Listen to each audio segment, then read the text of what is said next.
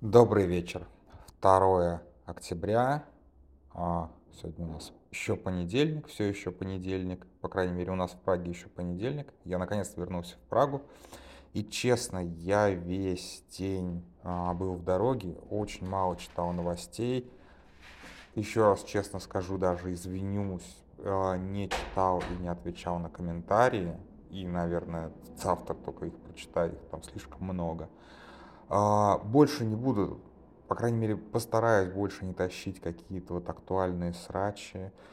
И, наконец, заканчиваю представление. Это колыбельная бедных. И сегодня она будет, ну, не сказать, что прям огненная, просто для того, чтобы день не пропускать, поздняя и не огненная, ничего огненного не обещаю. Очень сильно рекомендую сегодня послушать голосовуху Смирнова. Она мне прям очень понравилась. Это вот как бы тот случай, когда я понимаю, зачем, зачем нам главный редактор. Вот, э, почему, собственно, Смирнов главный редактор «Медиазоны» и вообще, в принципе, главный редактор. Потому что вот именно в этой голосовухе Смирнов исполняет функцию главного редактора. То есть человека, который видит, что нужно делать медиа это очень, ну, как бы, вот, как бы я горжусь тем, что у меня такой главред классный. Вот. А, ну, в общем-то, это не какая-то там лесть, это вот как бы, это, это то, что нужно для того, чтобы медиа вообще в принципе жило. Человек, который вот видит немножечко за повесткой, дальше повестки, вот как бы вперед, то есть как бы главная, как бы главная функция главреда, извините за тавтологию, это чуть-чуть понимать вперед, вдаль, да, то есть если говорить опять же про Смирнова, то в 2014 году, когда запускалась медиазона и его видение, да, его видение было в, в том, что все будет вокруг э, судов и репрессий. А в 2014 году еще это, это было не совсем так и совсем не очевидно, да, и он предугадал тренд на многие-многие годы а, предугадать войну, ну вот как бы, вот этого он не, предугадал, не предугадал, этого никто не предугадал. Окей. Вот, вот. И сейчас то, что говорит Смирнов, это, наверное, наверное очень важно. То, что э, о диалоге, о поиске новых слов, о поиске э, какого-то нового, нового понимания российского общества, которое, с одной стороны, не готова протестовать, а с другой стороны устала от войны. Ну, в общем, послушайте, я не буду пересказывать сейчас это голосовуху. А поговорить я сегодня хотел, вот как бы не то, что это случайная новость, которая э, на безрыбье, а сегодня в отставку ушел такой э, политик, здесь как бы вот без, без, как бы без кавычек, без оговорок, политик, Николай Рыжков, а, человек, который был, а, ну как сказать, человек, который, который когда-то был супер ключевым.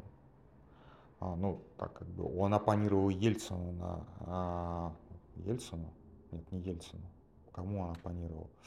Он оппонировал Горбачеву, безусловно. Его выдвигали КПРФ, КПРФ, не КПРФ еще, а, его вот выдвигали коммунисты а, как э, а, как э, да то самое как конкурента Ельцина. Все правильно, конечно, на, на президентских выборах РСФСР, а не СССР. Тут я немножечко запутался. В общем, человек, который в том числе формулировал экономические реформы аж при Андропове, которые потом легли в основу перестройки.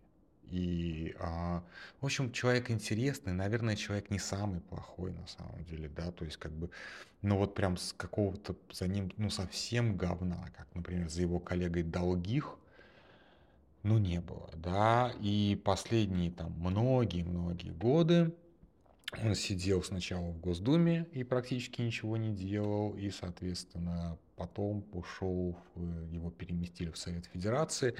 А Совет Федерации это не только сборище каких-то денежных бешков, лоббистов и откровенных преступников, но и вот таких вот пенсионеров. То есть вот как бы на пенсии политики уходят в Совет Федерации. Тоже, опять же, не вижу в этом ничего плохого. В здоровой политической системе, наверное, так и должно быть. Да? А, то есть, ну, я думаю, ну, как бы, ну, в американском Сенате точно уверен, есть вот такие вот какие-то замшелые пни-деды, и вот как бы ничего страшного в этом нет. Как бы, ну, пни деды сидят в верхней палате. Как бы верхняя палата в принципе для этого и придумана. Вот.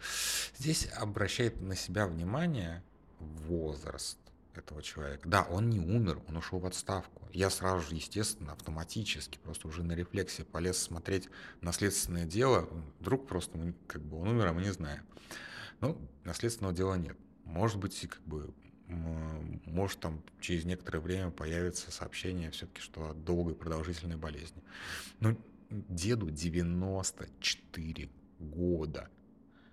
А, то есть, вы понимаете, ну, конечно, долголетие – это генетическая лотерея. Кому-то везет, кому-то не везет кто-то бережется, по своему здоровью печется, э, из этих самых от врачей просто не вылезает, э, все, все как бы э, и все равно там 56, там 63 года и все, каюк. Инсульт, рак, ну, you name it.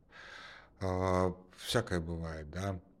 А кто-то, наоборот, ведет совершенно какую-то разгульную жизнь, а потом как бы и доживает до вполне себе почтенных лет. А, у меня была такая как бы мысль когда-то написать такую, как сказать, э, не знаю, сатиру, сати, не сатиру, пародию, не пародию, а, такую как бы, ну, я не писатель, честно, и такие форматы у меня не очень, но скорее вот такое вот в моем таком псевдоконспирологическом стиле. А что, а что если, да, то есть альтер history такое, а что если, если бы Горбачев оставался при власти? Да, то есть у нас был генеральный секретарь Леонид Брежнев, который, соответственно, правил до своей смерти, потом а, Андропов Черненко, которые правили недолго, но они тоже правили до своей смерти, это были глубокие старики. Хотя, опять же, по нынешним временам ни хрена не глубокие старики, просто медицина была хреновая, и в раннем возрасте эти люди, наверное, позволяли себе гораздо больше излишеств, чем мог выносить их организм, скажем так. Вот, поэтому не протянули.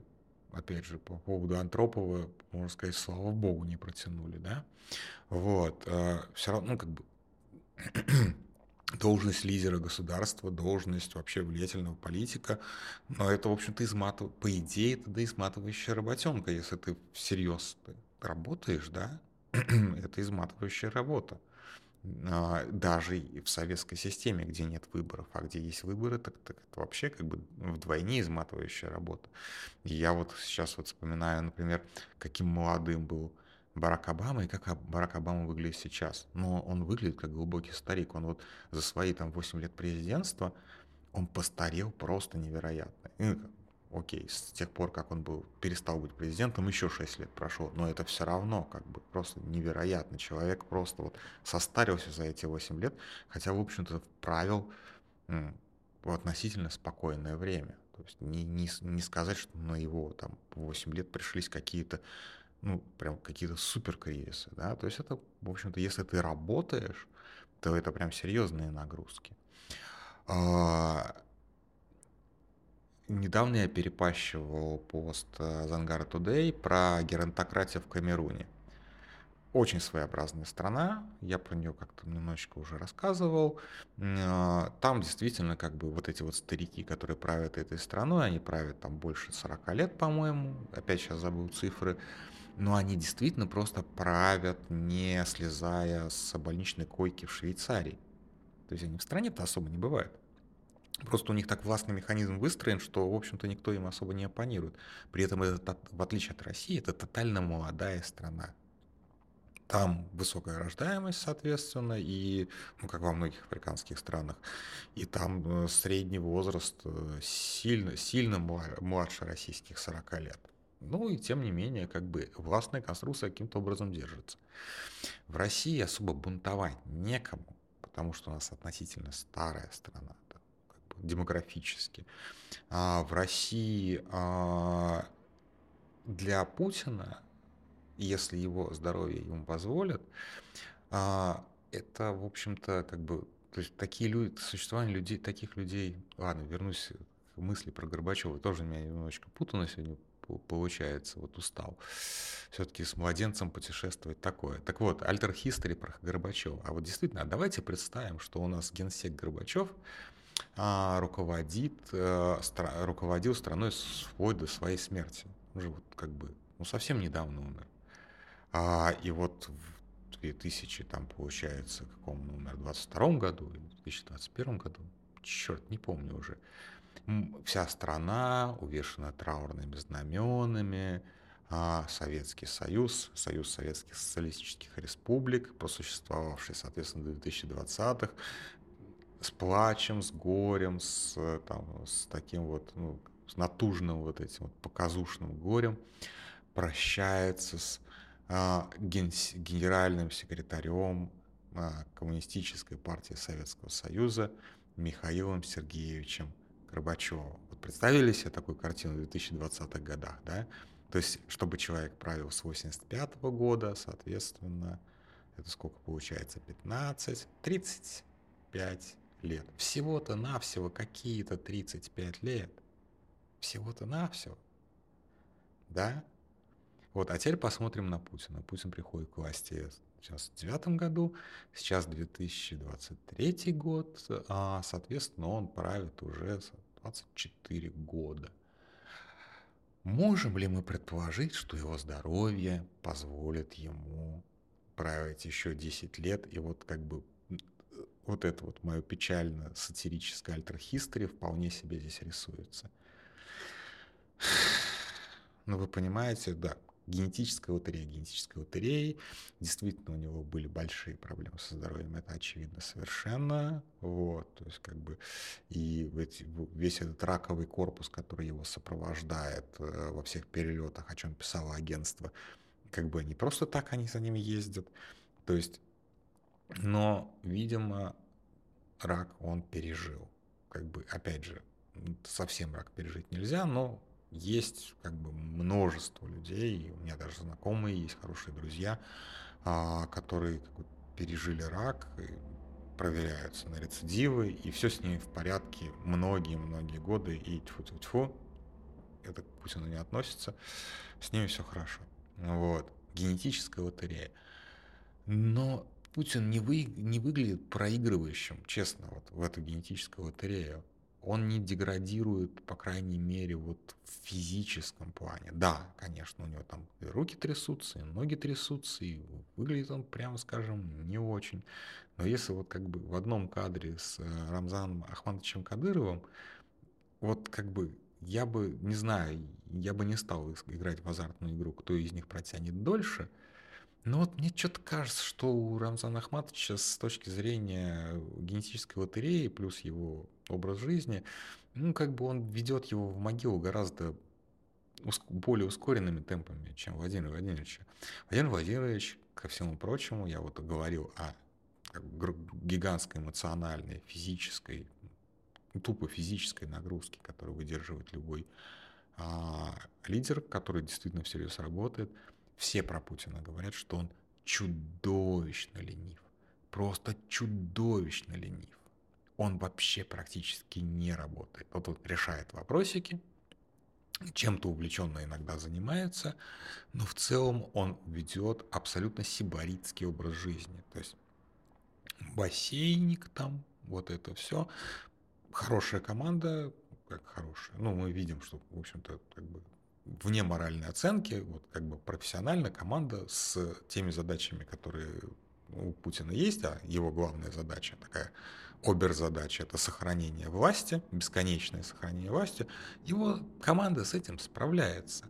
Поэтому говорить о том, что вот как бы э, Путин там типа вот То есть, если завтра Путин вообще ничего не будет делать, если он будет лежать на больничной койке, как какой-нибудь прецедент Алжира Бутефлика, который весь там, свой последний срок провел из комы, вот, или вот как вот эта вот камерунская наша геронтократия, ничего не случится, как бы, даже команда будет по-прежнему держаться за то, что как бы за ту схему, которую построил Путин, потому что это гораздо выгоднее, чем начинать разборки между собой.